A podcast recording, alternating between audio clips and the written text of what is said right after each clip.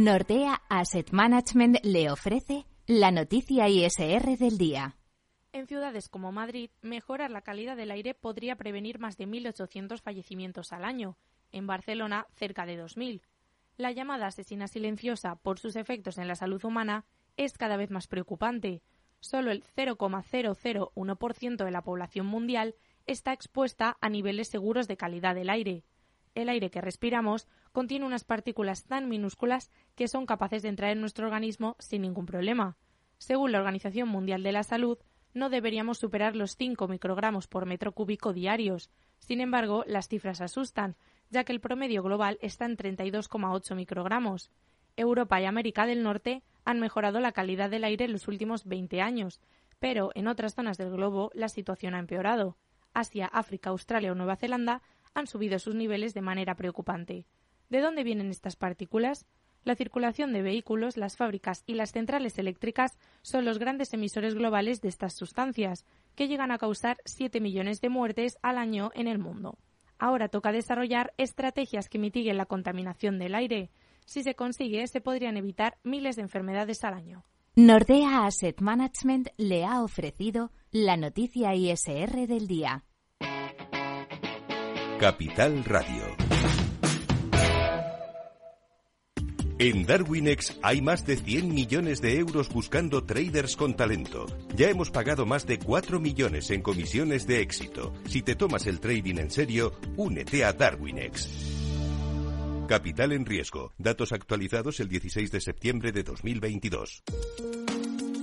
De forma no intencionada, los usuarios pueden abrir agujeros de seguridad al conectar su ordenador o smartphone a la red de su empresa, incluso cuando utilizan una VPN. Reducir la superficie de ataque con un modelo Zero Trust se ha convertido en una necesidad para las empresas. Descubra más en zscaler.es. Si quieres entender mejor todo lo que rodea a nuestro sector alimentario, tienes una cita en La Trilla. Un gran equipo de especialistas te acercará a la actualidad económica y política desde el campo hasta la mesa. Conocerás sus principales innovaciones sin olvidar las producciones más tradicionales. Los sábados de 8 a 9 de la mañana con Juan Quintana, La Trilla de Capital Radio. Conoce Cuchabank, el banco que firma la mitad de sus hipotecas por recomendación de sus clientes. Consúltanos directamente. Cuchabank, tu nuevo banco. Más info en cuchabank.es.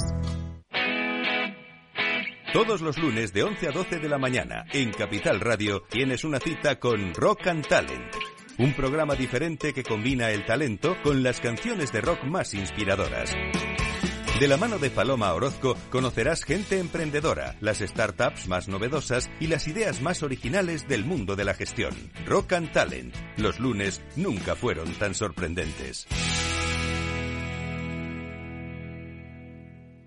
¿Sabes cuál es el mejor dial para escuchar Capital Radio? Tu móvil. Ya tienes disponibles las versiones de iOS y Android de Capital Radio. Y si quieres escucharlas en tu coche, lo tienes muy fácil. Empareja el Bluetooth de tu coche con tu móvil o tableta, entra en la app de Capital Radio y ya lo tienes. Escucha Capital Radio en digital. Y si te preguntan qué escuchas, no lo dudes. Capital Radio.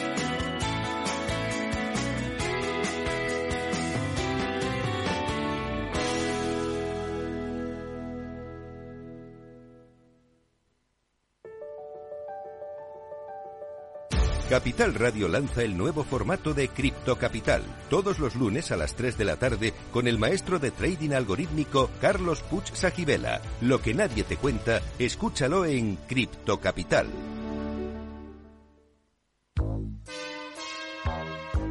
Bueno, la siguiente consulta nos llega desde Bulgaria, desde Sofía, la capital. Julen, buenos días. Muy buenos días, eh, señor Vicente y señor Durante. ¿Sigue usted Capital Radio en Bulgaria? Sí, hombre, lo cojo por internet.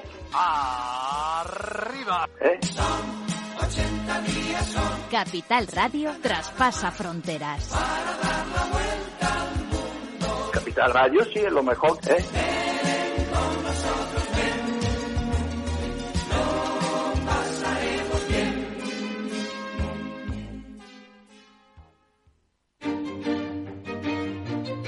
Valor Salud.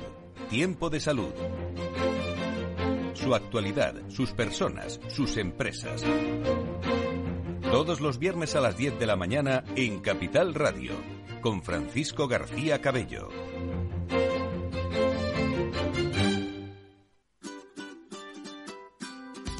Mesa y Descanso es el programa donde Mar Romero te acerca cada fin de semana los mejores productos, te invita a disfrutar de los buenos vinos de cada denominación de origen y a conocer restaurantes y lugares de ocio con un encanto especial. Mesa y Descanso, los domingos a las 13 horas, aquí en Capital Radio. Tardes de Radio y Economía. Mercado Abierto. Con Rocío Arbiza.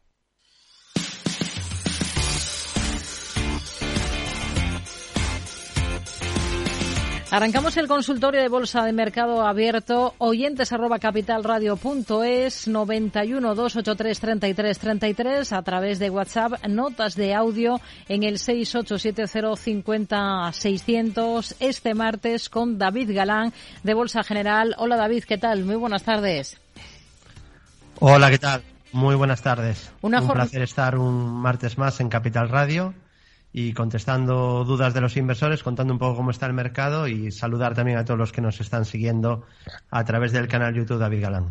Una jornada, un martes, con números rojos generalizados en las bolsas, a uno y otro lado del Atlántico, con un movimiento también muy claro de recorte en el euro, en el mercado de divisas frente al dólar. Una jornada en la que los mercados están reaccionando a esas palabras del presidente de la Fed, Jerome eh, Powell, que habla de posibilidad de más subidas de tipos y de forma más eh, rápida.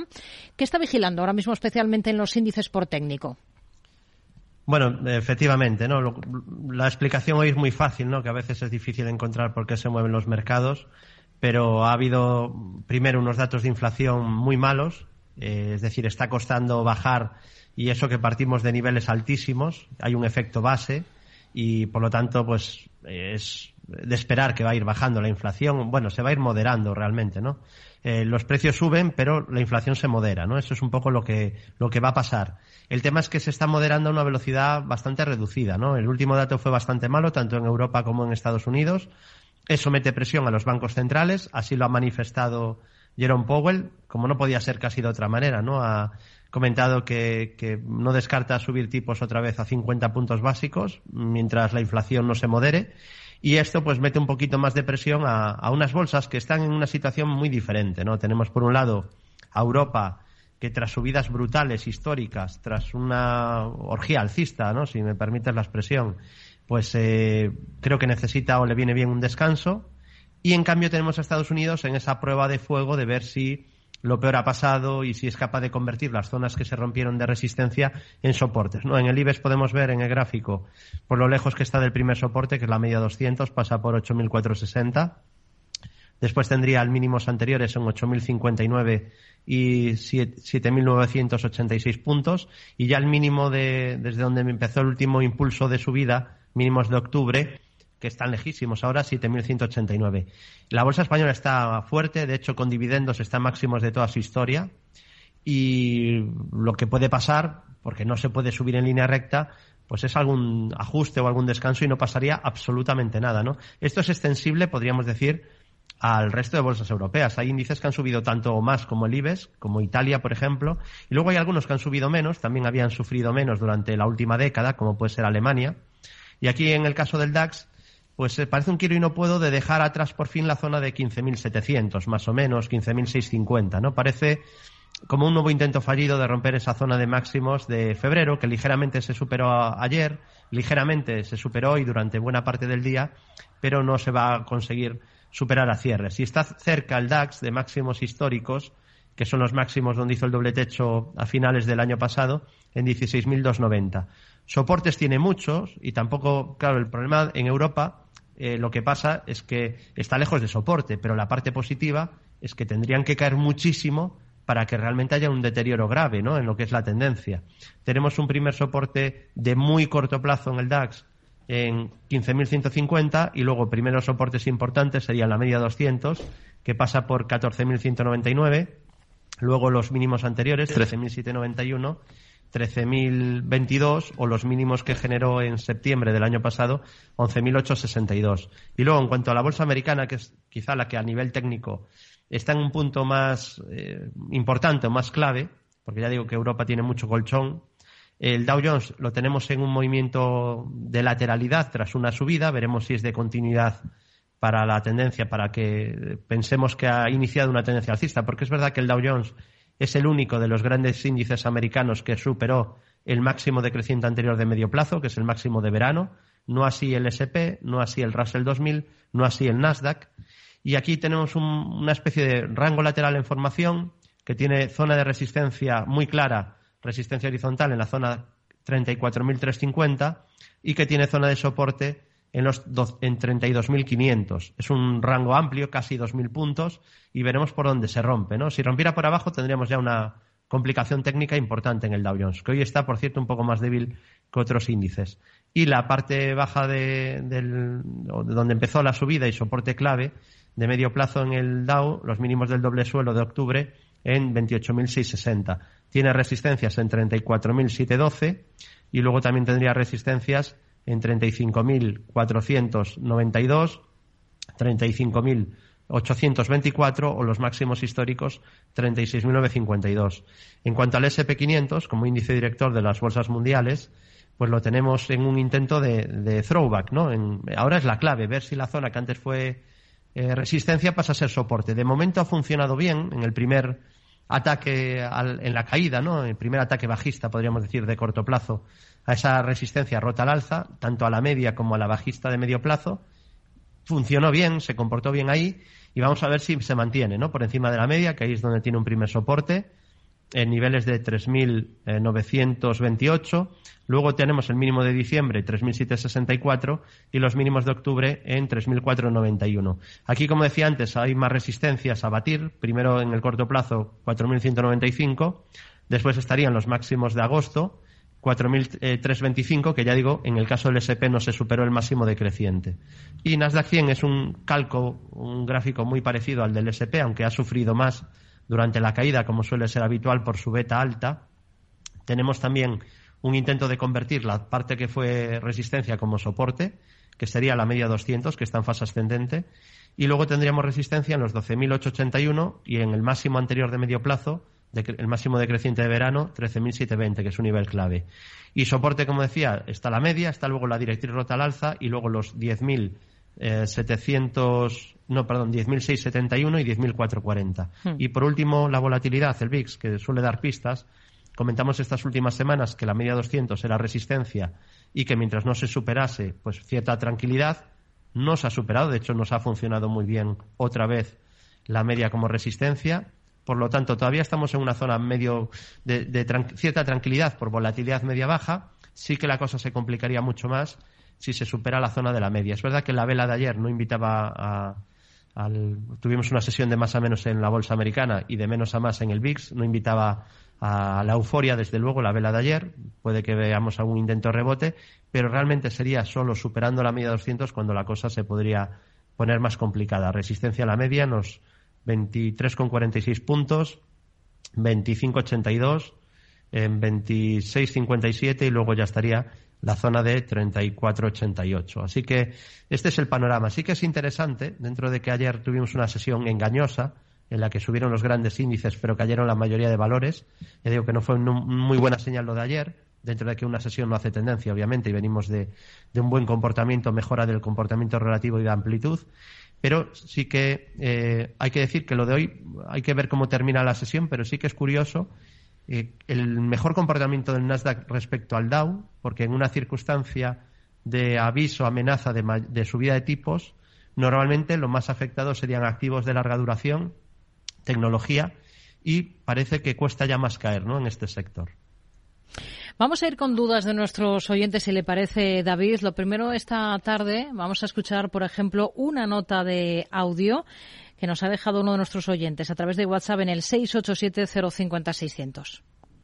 Hola, buenas tardes. Estaba pensando en entrar en Volkswagen y técnicas reunidas y me gustaría que me analizaran las dos, em, stock de pérdidas y posible recorrido que le den.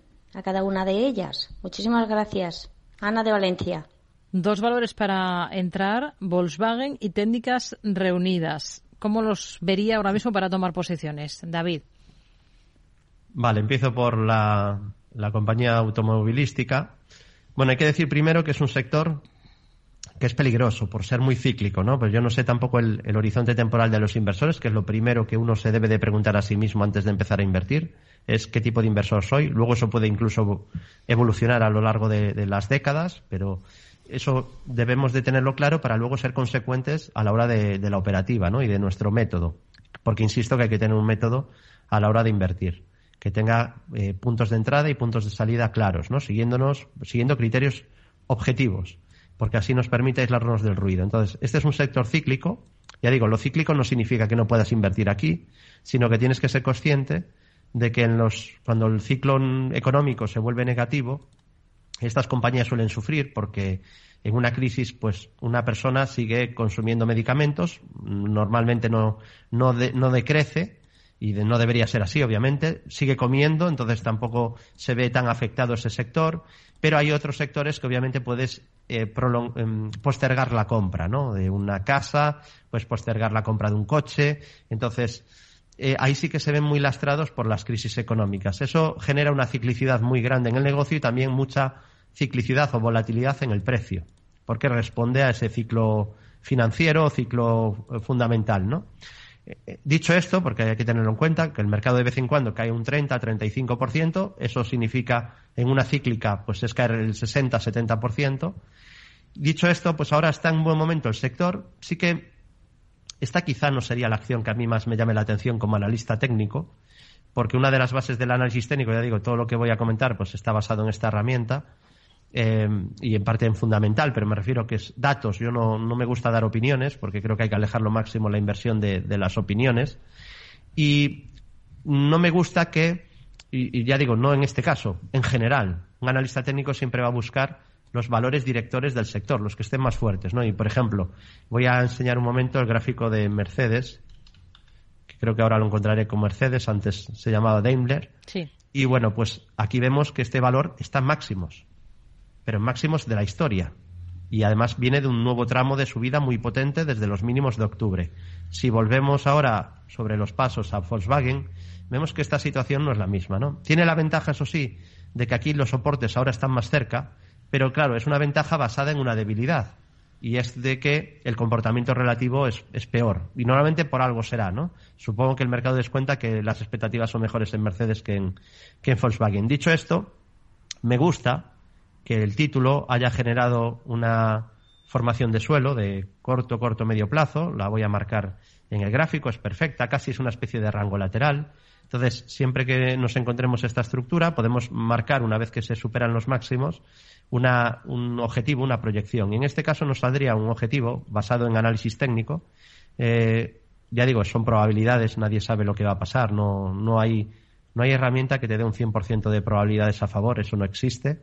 Pero sí que aquí lo más probable sería, por análisis técnico, la búsqueda del objetivo, que sería 158,60. Me gusta además la vela de ruptura, porque hay una, una vela de, una gran vela blanca Marubozu en la ruptura de resistencia, con lo cual, a pesar de esa debilidad que la tenía que comentar, sí que es cierto que a corto plazo ha, mejorado mucho, ¿no? Y la ruptura de, de la resistencia y la activación del doble suelo es bastante prometedora, ¿no? Tiene ese objetivo, por lo tanto, activado hacia 158 euros. Se activó exactamente al superar la zona 132 y tenemos un primer soporte que la verdad ya no sería muy positivo perderlo a corto plazo si la intención es de subir, que sería 126.34, luego por donde pasa la media que es 122.52, también soporte 112.84 y la parte baja del rango lateral del rectángulo que estaría eh, exactamente en 100, bueno voy a decir el punto exacto de anulación de la figura sería 103,72. Por debajo de ese nivel se anula el objetivo que ahora mismo tiene activado, así que no tiene mal aspecto ahora de corto plazo Volkswagen. Hmm. Y de Volkswagen nos vamos a una que pues, yo diría que aún es más cíclica. No es fácil, pero yo diría que aún es más cíclica, que es Técnicas Reunidas. Esta además pasó por un, una crisis, un bache muy, muy potente que está intentando dejar atrás, ¿no? incluso pidiendo ayudas. Entonces, viene de una caída brutal, estoy enseñando el gráfico, marcó máximos en 2007 cotizando a más de 40 euros, casi 45 más o menos, y de 45 se fue la caída a niveles de 5, ¿no? Ahí sí que avisamos de que se activaba, bueno, lo mismo que acabamos de ver ahora, ¿no? Bendito análisis técnico, avisábamos ahí de un doble suelo en su día, tuvimos suerte y se cumplió, funcionó bien la, la herramienta del análisis técnico, luego avisamos de otro rango lateral de consolidación, que si se rompía por arriba apuntaba un tramo de, continuidad, también hubo suerte y se cumplió esa estructura, y ahora pues eh, sigue con su tendencia, la verdad, o sea que hay mínimos y máximos crecientes, igual que a largo plazo lo hizo muy mal, pues está claro que esta figura típica de cambio de tendencia pues ha servido para, iniciar una nueva, una nueva tendencia. De momento, de corto medio plazo, veremos hasta dónde llega, pero hay mínimos y máximos crecientes. Tiene un primer soporte, en, además con una vela con sombra inferior en 10.21, luego tendría soporte en 10.02, luego en la base del rango que rompió por arriba en 8.85, la media, ya digo, pasa por 8.92, es un soporte clave, y luego ya muy lejos, eh, porque ha tenido un buen rally, los mínimos del rango lateral o del doble suelo que generó a finales del año pasado en niveles de 5,70. Mm, resistencias tiene muchas, por lo que acabo de explicar, de que viene de, años de caídas. La siguiente la tendría en 13,90. Para mí es un valor que está en tendencia alcista, ¿no? Entonces yo no, no me gusta poner puertas al campo, sería pues eh, escenario de continuidad hasta que haya una figura de cambio, que de momento no asoma ni aparece y ya digo, está en un escenario de momento de continuidad alcista, así que mucho cuidado si en algún momento tras las subidas genera algún techo, porque es verdad que tiene inercia bajista y va a tener muchos obstáculos por el camino. Hmm.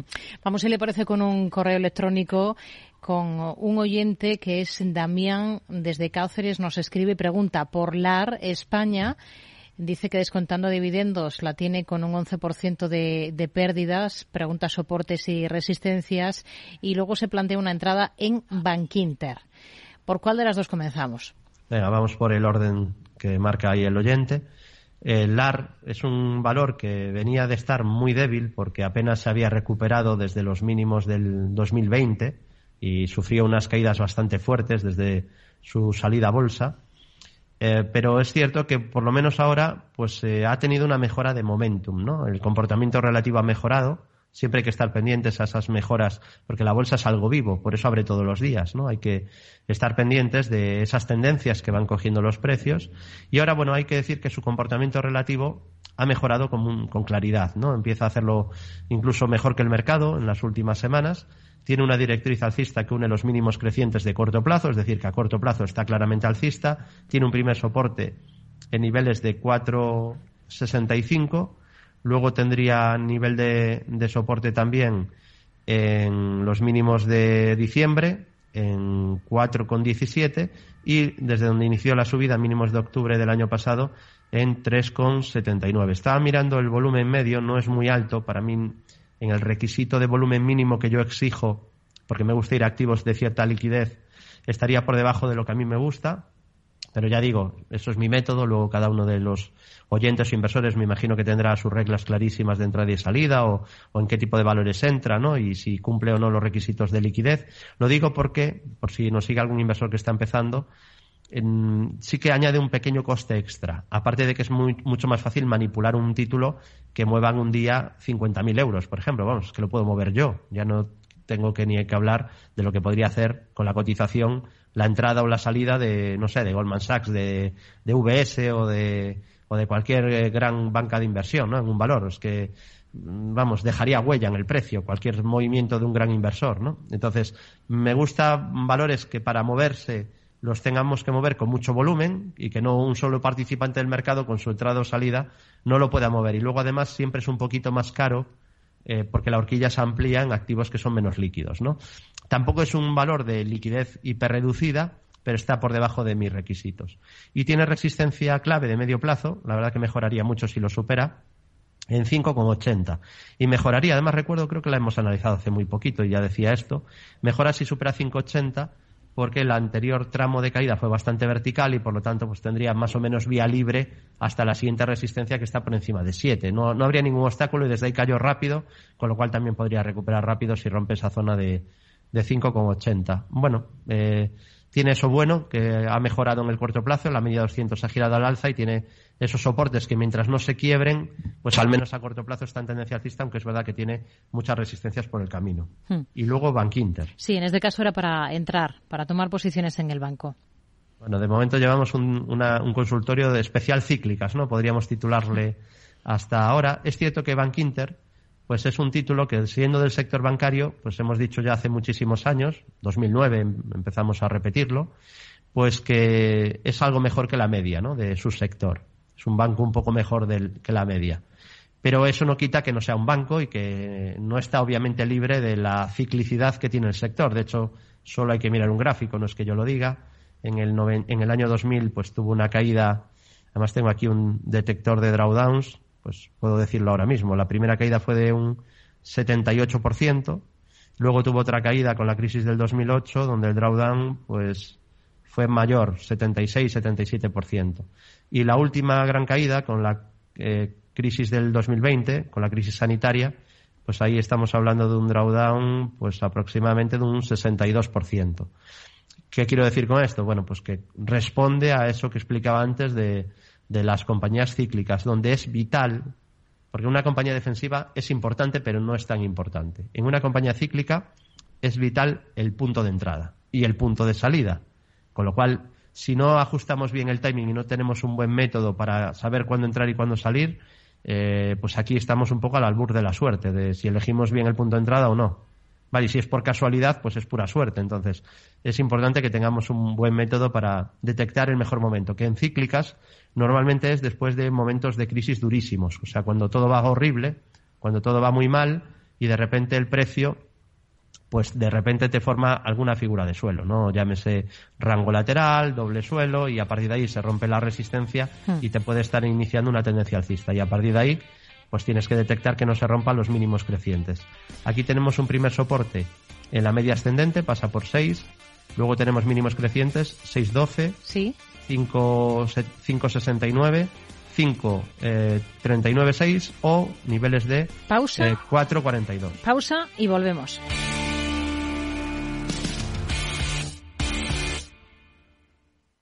En Hipercor y Supermercado El Corte Inglés tienes siempre ofertas increíbles. Y muchísimos productos con un 70% de descuento en su segunda unidad. Además, ahora por compras superiores a 20 euros en cervezas tienes un 25% de regalo. Todo un 25% para llevarte más cervezas en próximas compras. Consulta condiciones. En Hipercor y Supermercado El Corte Inglés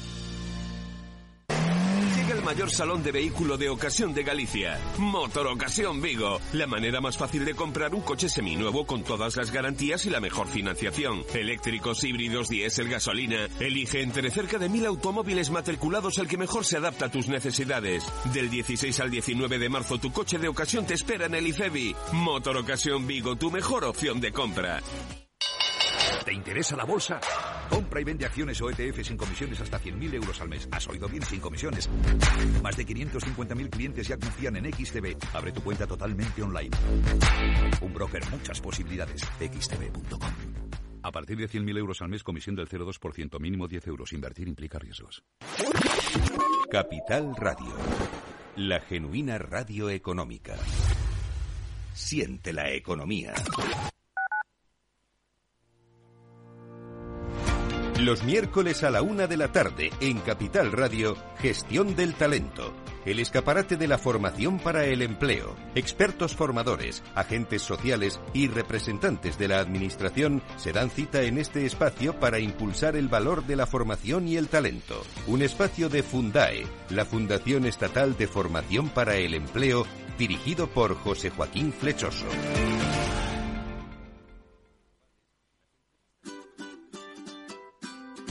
Mesa y Descanso es el programa donde Mar Romero te acerca cada fin de semana los mejores productos, te invita a disfrutar de los buenos vinos de cada denominación de origen y a conocer restaurantes y lugares de ocio con un encanto especial. Mesa y Descanso, los domingos a las 13 horas, aquí en Capital Radio. Capital Radio, Madrid, 103.2.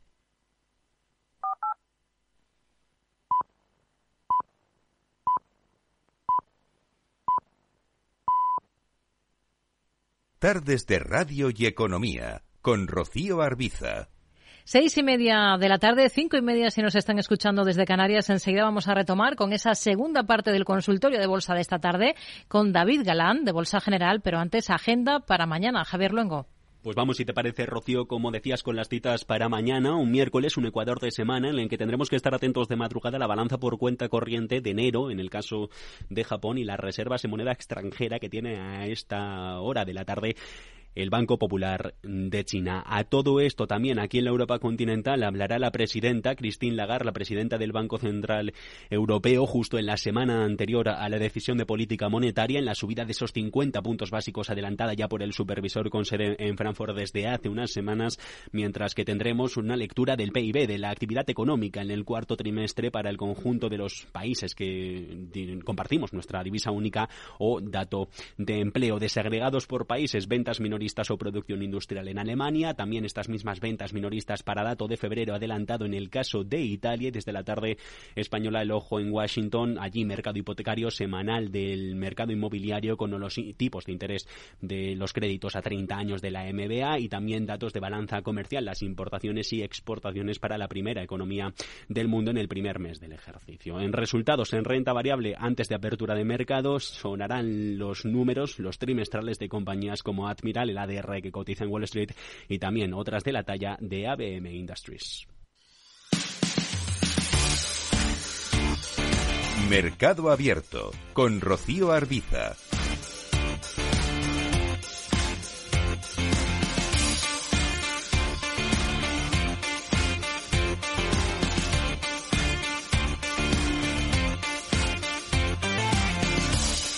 Estamos ya en la segunda parte del consultorio de Bolsa. Estamos hablando con David Galán de Bolsa General. Vamos a retomar con el análisis de más valores, de más eh, compañías. Por ejemplo, nos escribe Daniel preguntando por dos títulos para entrar de la bolsa alemana. Uno es Siemens Energy y el otro es HelloFresh.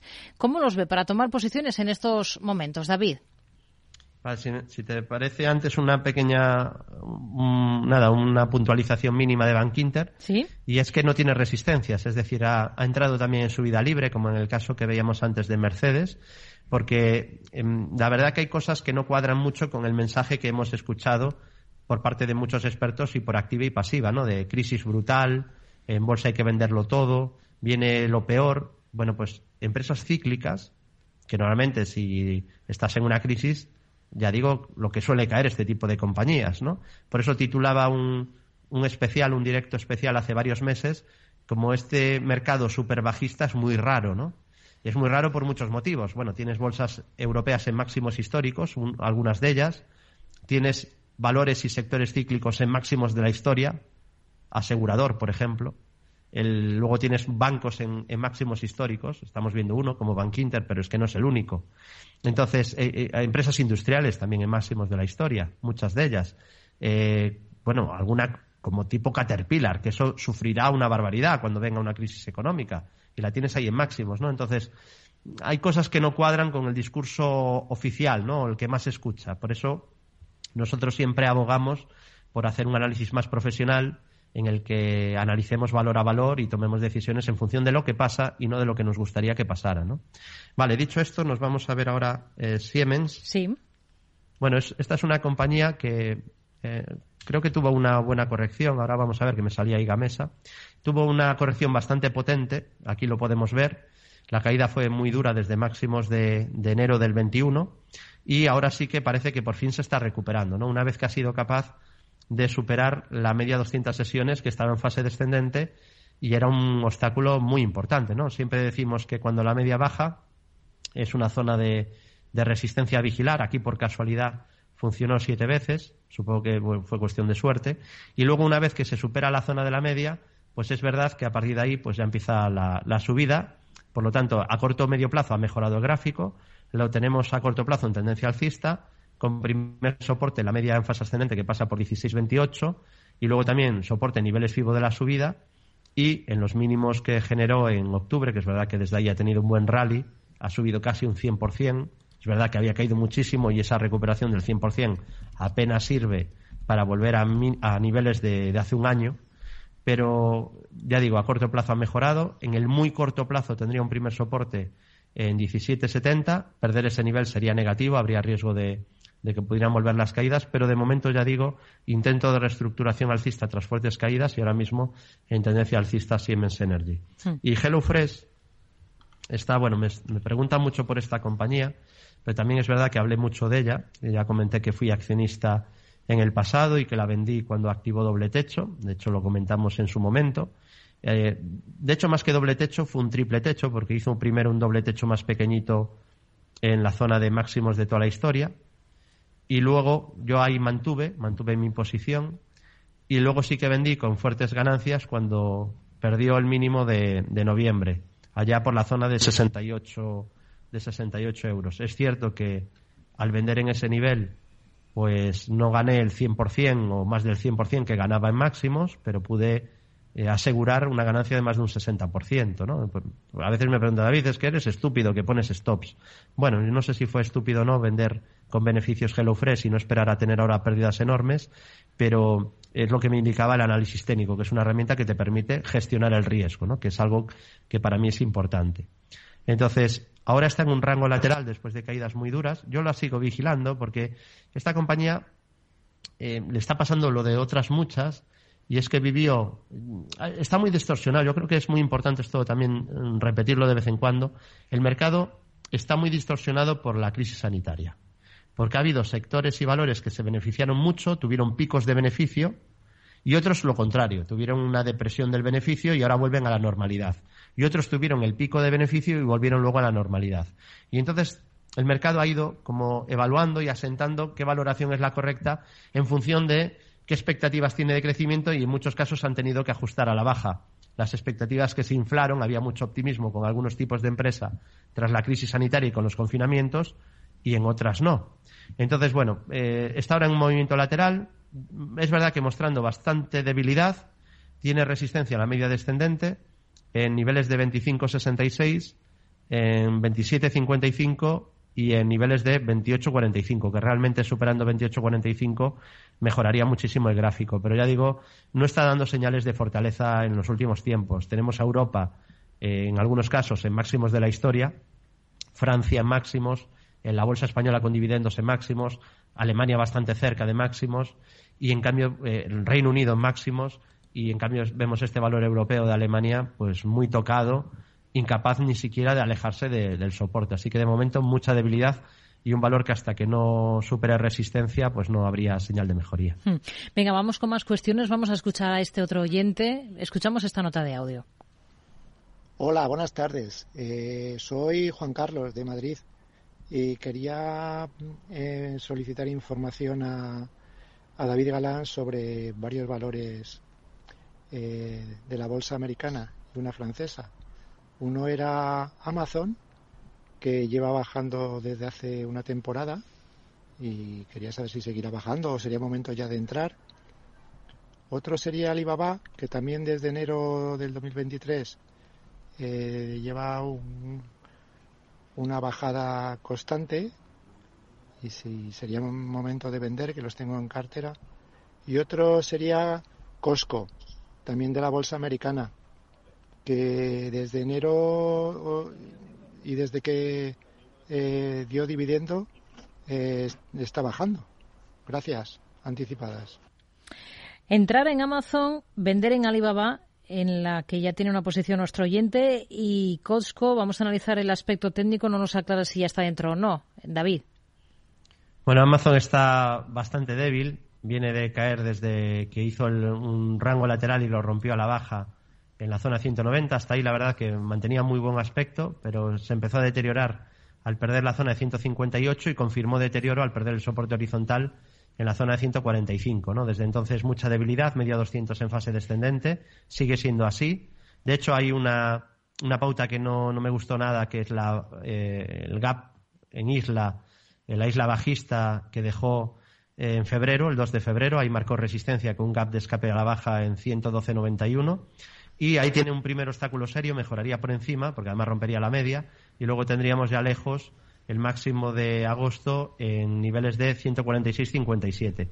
Y de soportes tiene un pequeño soporte en 90.39, pero sobre todo en los mínimos que generó a principios de este año en 81,43.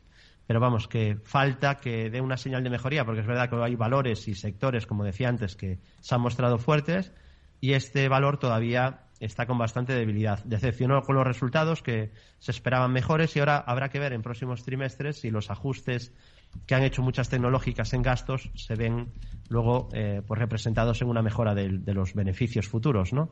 Eh, porque negocio tiene, desde luego, Amazon, ¿no? Y tiene un negocio de mucho valor y foso defensivo, pero es verdad que los gastos iban aumentando constantemente en muchas tecnológicas y, los resultados últimos no, han sido demasiado buenos y el mercado los ha, los ha pagado, ¿no? En un contexto diferente al que había en 2020, 2021, donde todo subía, ahora el mercado exige rentabilidad, ¿no? Entonces, bueno, pasando un bache, eh, mejoraría si rompe la zona de la media 200 sesiones. Y Alibaba, pues eso es un valor que, ha sufrido una barbaridad. Es otro valor que tuve en su día en, mi cartera. Cayó muchísimo. Lo tuve tres veces. Las primeras dos veces me salió bien. En la tercera perdí dinero. Perdí algo más de un 30%. Y después cayó muchísimo más. Y ahora está en un intento de, de reestructuración al alza. Pero se nota que cuesta subir. ¿no? Lo cual hay que decir que ya a priori parecía lógico. Cuando un valor cae tan vertical y decepciona tanto porque no solo empeoró a nivel de precios, sino que detrás había un deterioro de fundamentales. O sea que el negocio ha empeorado, ¿no? Ya hemos dicho las razones y es que el gobierno chino ha apretado las tuercas a varias compañías tecnológicas y en algunos casos el negocio ha empeorado bastante en márgenes y en rentabilidad, ¿no? Y aquí podemos ver que Alibaba está chocando con la resistencia clave, que decíamos que era la zona de, de 123, eh, bueno, un poco más arriba, 124 más o menos, eh, un poquito por debajo 124 dólares. Por encima mejoraría muchísimo el gráfico. Podríamos pensar en que lo peor podría haber pasado y en una figura de suelo. De momento se ha frenado ahí y veremos si lo que hace es consolidar para luego seguir subiendo, ¿no? Porque también había tenido un buen tramo de rebote, igual que en general la mayoría de acciones chinas, que ahora están consolidando esa subida. Primer soporte lo tendría en 85,04 dólares y luego niveles de 58,01. Entonces, intento de reestructuración no confirmado a medio plazo eh, y veremos si la zona de la media, que se estaba intentando girar a la alza, es capaz de, no volverse a girar a la baja. ¿no? Está mostrando un poquito de debilidad relativa, hmm. porque hay otras compañías chinas que también están descansando un poco, pero han corregido un poco menos que, que Alibaba. ¿no? Entonces, ha rebotado toda China, Alibaba también, pero quizá el comportamiento relativo es un poquito peor. Y Costco, es una compañía muy interesante del sector minorista, presentó resultados recientemente, la semana pasada, ha servido para rebotar desde ahí, porque aunque los resultados pues los eh, recogió con caídas, pues desde ahí ha, recuperado, ¿no? Desde que los presentó. Está en una consolidación, casi una especie de figura triangular. Tiene resistencia la primera en 530,05, luego también resistencia 538,85 dólares o en niveles de 562,75, pero luego ya estarían los máximos de toda la historia. Y soporte, ya digo, el día de resultados marcó cierto soporte en 465.33. Luego tiene un soporte horizontal, que es la zona de 447 dólares, los 440,88 y finalmente el mínimo que generó en el mes de, bueno, en verano del año pasado, en 404,38. Parece una consolidación en todo caso. Yo cuando veo un valor que ha subido vertical y luego consolida, el escenario de continuidad como analista técnico siempre me parece el más probable, ¿no? Así que de momento, ya digo, regulando, consolidando ese exceso, quizás a subida vertical previa y formando quizá incluso, sobre todo si vemos algún toque más en, la base, formando una especie de triángulo descendente de consolidación. Hmm. Vamos con más cuestiones. Creo que tenemos al otro lado del teléfono esperando ya para intervenir a José Luis de Bilbao. José Luis, muy buenas tardes. Sí, muy buenas tardes. Yo quería hacerle una consulta a don David Galán. Estoy intentando comprar BBVA, pero no recorta, entonces no hay forma. Estoy queriendo ver a ver si tiene un pequeño descanso y una pequeña bajada, pero veo que es imposible. Entonces quería preguntarle a ver a qué precio más o menos podría posicionarme. Y otra cosa, en, el NISE 4 también la he tenido yo y bueno, pues ahora mismo ya no soy accionista porque me saltó un esto que tenía, pero mm, me gustaría conocer un poco la, opinión de David Galán, a ver cómo, cómo la ve, si es que se si es que le, ve interesante para, para comprar de valores. Forward, en el NISE. Es el ticker, lo que, nos ha, lo que nos ha dado es el ticker de la compañía, ¿verdad? Es, Muy bien. Es, el ticker, exactamente, sí, sí, sí. Gracias, José Luis. Muy soy seguidor, seguidor de, de, David Galán, además, que, he hecho ya unos cuantos cursos de él. Muy bien. Un saludo. Gracias. José Luis. Muy buenas tardes. ¿Cuándo comprar BBVA? Eh, hombre, queda muy mal la respuesta, ¿no? Pero pero habría que haber comprado antes probablemente, ¿no? Lo que pasa que ahora ya lo pasado, pasado está, pero vuelvo a insistir, ¿no? A veces me llamarán pesado, pero seguro que, hay que repetirlo mucho más. El mejor momento de entrar en una cíclica es cuando viene de una caída muy dura y forma un suelo. Y aquí lo tuvimos, porque eh, lo generó entre verano y septiembre del 2020, ¿no? Venía de caer muy fuerte, además de años muy malos, y se empezó a descontar a partir de ahí que con la inflación disparada pues se subirían tipos y que eso pues le vendría bien al negocio bancario, ¿no? Rompió la media, que eso se produjo en noviembre del 20, ahí tuvimos ya un síntoma de mejoría muy bueno. Luego tuvo una subida potente, muy, muy continua, que es verdad que ahí no dio eh, muchas oportunidades de entrada, y después vino la consolidación, que es la más grande que ha tenido, eh, a principios del año 2022. Ahí de nuevo se pone por debajo de la media, con la media en fase descendente, choca con la zona de la media varias veces y una vez la supera, digamos que da una segunda opción de, de reentrada desde el punto de vista técnico usando la media, ¿no? que sería una manera de, enfocarlo.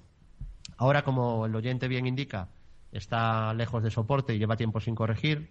Yo insisto en que es bueno ser pacientes en esto de la bolsa, porque este no es ni mucho menos, igual que cualquier valor cíclico, no es una cuestión de BVA, no es un valor que no vaya a corregir nunca.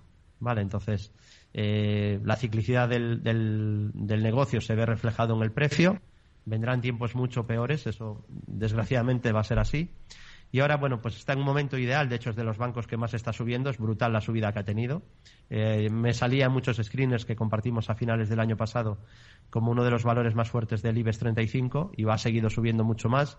Tiene un primer soporte en la media ascendente que está lejos en la actualidad, pasa por 5,72.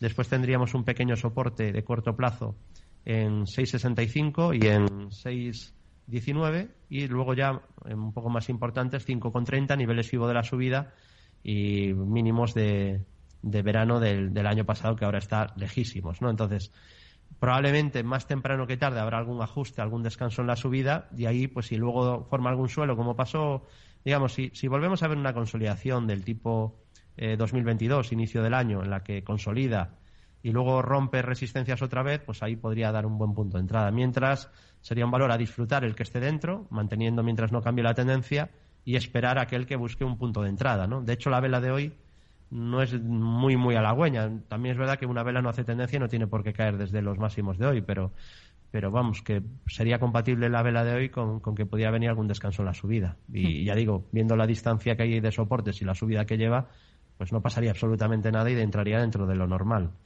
Y luego eh, Shift 4, que es Payments, que es For, esa la comentamos en Bolsa General hace un tiempo. La verdad que está, está yendo bastante bien, porque veíamos que estaba consolidando en la zona de la media y que parecía que quería romper la tendencia bajista, ¿no? Y estaba a una valoración fundamental bastante interesante, es decir, que no estaba a ratios muy exigentes.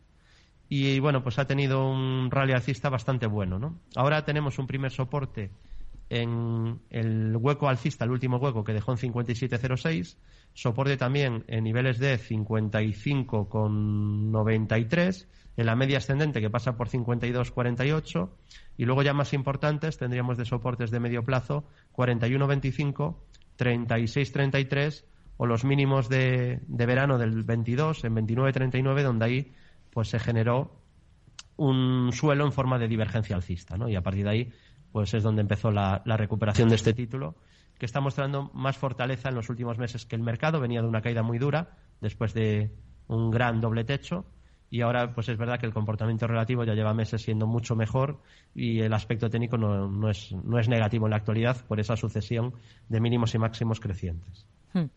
Vamos con más valores. Hay otro oyente que en este caso nos ha enviado un correo a oyentes@capitalradio.es. Nos pregunta por eh, CrowdStrike CDWD dice, podría analizar si tiene activado un hombro cabeza hombro invertido con la posibilidad de cambio de tendencia.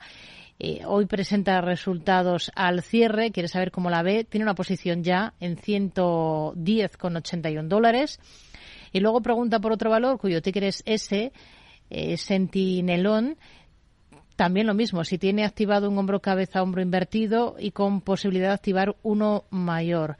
Está con una posición abierta recientemente a 16,11 dólares. Vale. Eh, empiezo por CrowdStrike. Vale. Eh, bueno, es una compañía que eh, estaba bastante débil todavía. Es cierto que ha tenido un buen rebote desde la zona de mínimos que marcó en, en 92, 92,71 para, no, 92,25 para ser exactos. Desde ahí está intentando rebotar. Tiene un primer obstáculo serio, clave, porque realmente resistencias clave importantes no ha roto ninguna. La primera es la zona de la media, que pasa por 135 dólares, más o menos. Luego tendríamos máximos decrecientes en 151,43, en 168,48 o en 181,84 dólares. No me convence mucho. De hecho, estamos hablando de un. Digo que no me convence, pero voy a explicarlo. Me baso en datos, o sea, en fortaleza. Mm, una de las claves para casi la mayoría de analistas técnicos que nos basemos en en, y en, la fortaleza de los valores y de los sectores es comprar lo que está fuerte, ¿no? Entonces, aquí estamos hablando del sector de ciberseguridad, vemos este gráfico y ahora lo vamos a comparar con otro valor del sector. Y yo creo que todos los que estén siguiendo el, el vídeo a través de YouTube, pues van a ver las diferencias, ¿no?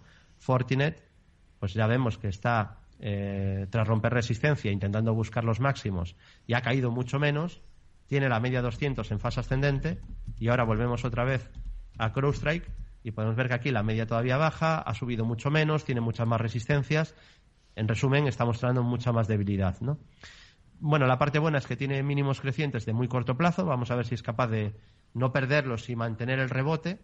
El primer nivel lo tendría en 107 con 60 dólares, luego estarían los 97,26 y el nivel que decía antes de, 95 con, de 92,25. Falta, ya digo, un pasito más y a ver si es capaz de romper la zona de la media. Y no veo una figura clarísima de hombro cabeza invertido, ¿no? Supongo que se refiere a una pequeñita que, que dejó ahí en casi en mínimos, con neckline plana, pero vamos, que ese objetivo está, pues yo creo que está cumplido o si no, pues por céntimos no se ha cumplido, yo, yo creo que ya está cumplido y entonces pues a lo mejor ya se para aquí la, la subida y es verdad que ahora está ante resistencias muy importantes ¿no? y que puede costar mucho más eh, superarlas y, y, poder continuar con las subidas. Vale, y nos vamos a Sentinel One, Sentinel One el NICE. Es una compañía que está extremadamente débil, ¿no? Entonces, es que está peor incluso en debilidad que la que acabamos de ver.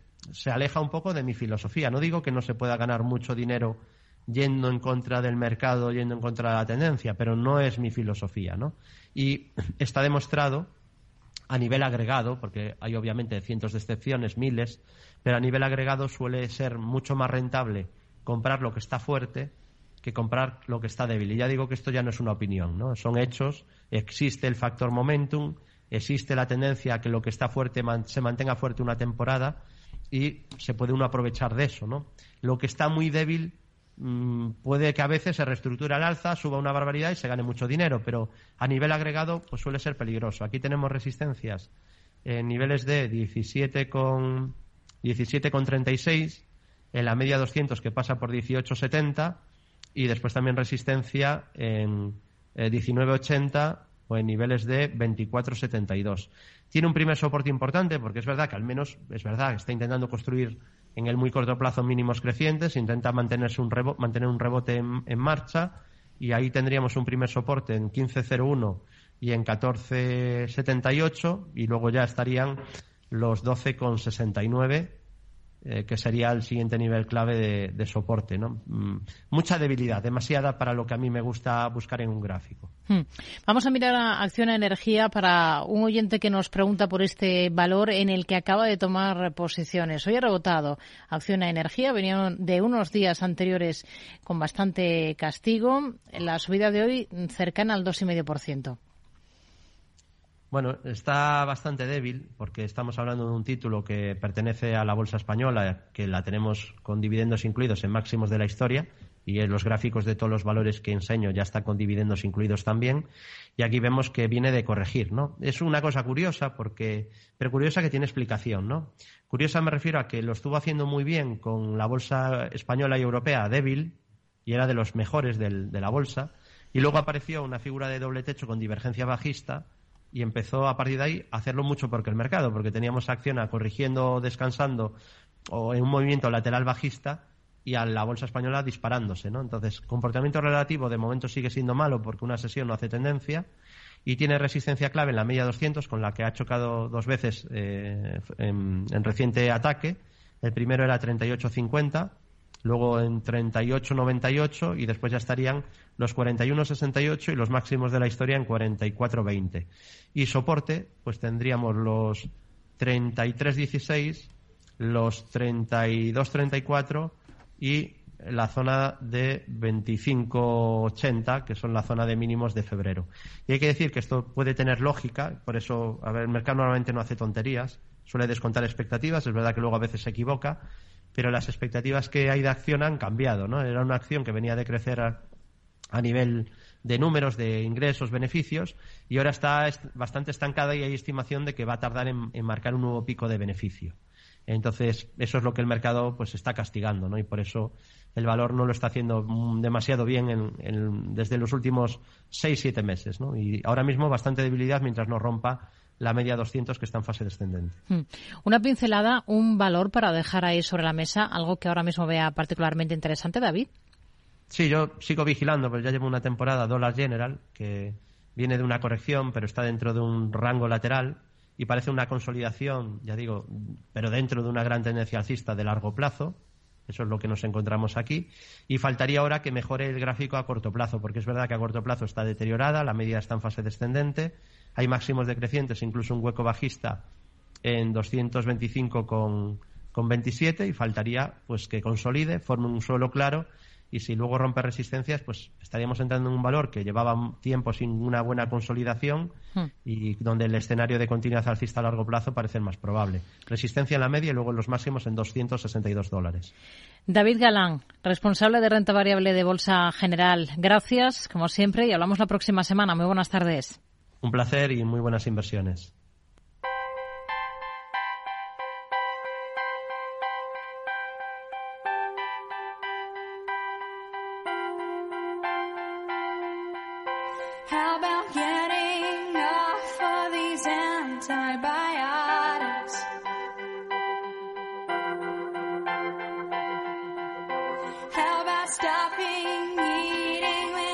Terminamos esta edición de martes de Mercado Abierto. Gracias como siempre, como cada tarde, por escucharnos. Gracias también a todo el equipo del programa, Javier Luengo, Selena Niazbala, Elisa Solano, Alejandra Moya y Víctor Nieva en el control técnico. Mañana les esperamos puntuales todo el equipo a partir de las 4 de la tarde. Ahora después de las noticias llega aquí a Capital Radio Eduardo Castillo. Hasta mañana, muy buenas tardes.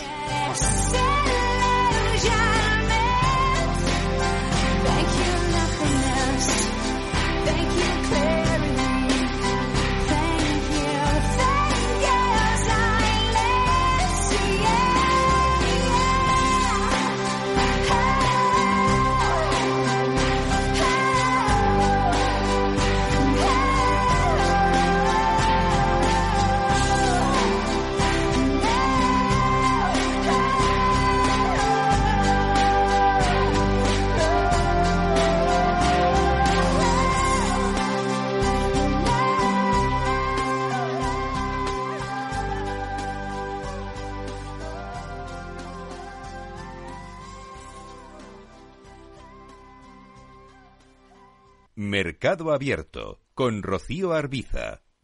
En Hipercor y Supermercado El Corte Inglés tienes siempre ofertas increíbles. Y muchísimos productos con un 70% de descuento en su segunda unidad. Además, ahora por compras superiores a 20 euros en cervezas tienes un 25% de regalo. Todo un 25% para llevarte más cervezas en próximas compras. Consulta condiciones. En Hipercor y Supermercado El Corte Inglés. Esta semana, en el mercado que viene... Juan Esteve, CEO de Zona Value Global y director de inversiones de Cow Markets. Tanto el sector turístico como, el sector bancario son valores o son sectores que todavía tienen muchísimo tirón. Sí que es cierto que el sector financiero en el año 2022 tuvo unos beneficios increíbles. Sí que podemos acontecer a cierta toma de beneficios durante este año 2023, pero tanto el sector financiero como el sector turístico yo creo que son de los sectores, los dos sectores que más tirón pueden tener dentro del IBEX.